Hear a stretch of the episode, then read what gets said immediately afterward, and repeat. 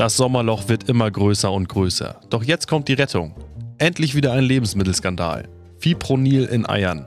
Wenn ein erwachsener Mensch über sieben Eier innerhalb von 24 Stunden verschlingt, wird er vom Bundesgesundheitsminister geteert und gefedert. Was sonst noch diese Woche passiert ist, hört ihr hier in Demisers Wochenrückblick. Kalenderwoche 31.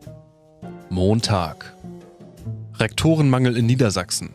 An jeder zehnten Grundschule im langweiligsten Bundesland der Welt fehlt die Schulleitung.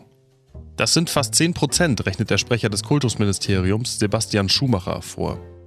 Man müsse jetzt schnell handeln und die leeren Stellen wieder besetzen.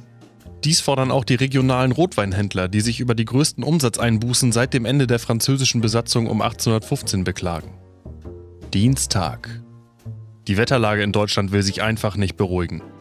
Jetzt warnt der deutsche Wetterdienst sogar vor Wirbelstürmen. Tja, das kommt davon, wenn man sämtliche Tornados aus der Türkei abzieht. Mittwoch. Am Berliner Bahnhof Südkreuz wird eine neuartige Gesichtserkennungstechnologie getestet. Ziel der neuen Ermittlungsmethode ist es, ein Panini-Album der deutschen Bundesbürger zu erstellen. Etwa 300 Berufspendler meldeten sich freiwillig für das Pilotprojekt. Als Belohnung für ihren selbstlosen Dienst an der Gesellschaft erhalten sie einen Einkaufsgutschein im Wert von 25 Euro. Die beliebtesten Einkäufe der Probanden sind Scherzbrillen, Theaterschminke und Tarnumhänge. Donnerstag.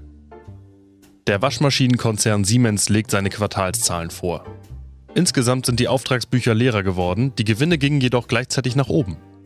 Der zuletzt kriselnde Traditionskonzern hat nun die Weltformel gefunden und wird seine Produktion in den kommenden Jahren schrittweise auf Null herunterfahren und erhofft sich damit Rekordgewinne. Warum ist da bloß vorher niemand drauf gekommen? Freitag. Der dänische Prinz Henrik will nach seinem Tod nicht neben seiner Frau, Königin Margarete, beigesetzt werden. Margarete sei eine sehr laute Schnarcherin und eine notorische Bettdeckendiebin.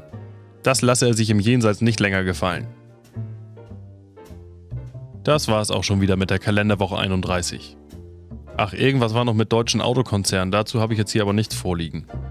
Ich werde mich jetzt auf jeden Fall ordentlich eindieseln. Dann werde ich mich unter das Volkswagen und mich betanken. Das wird eine Mords Audi.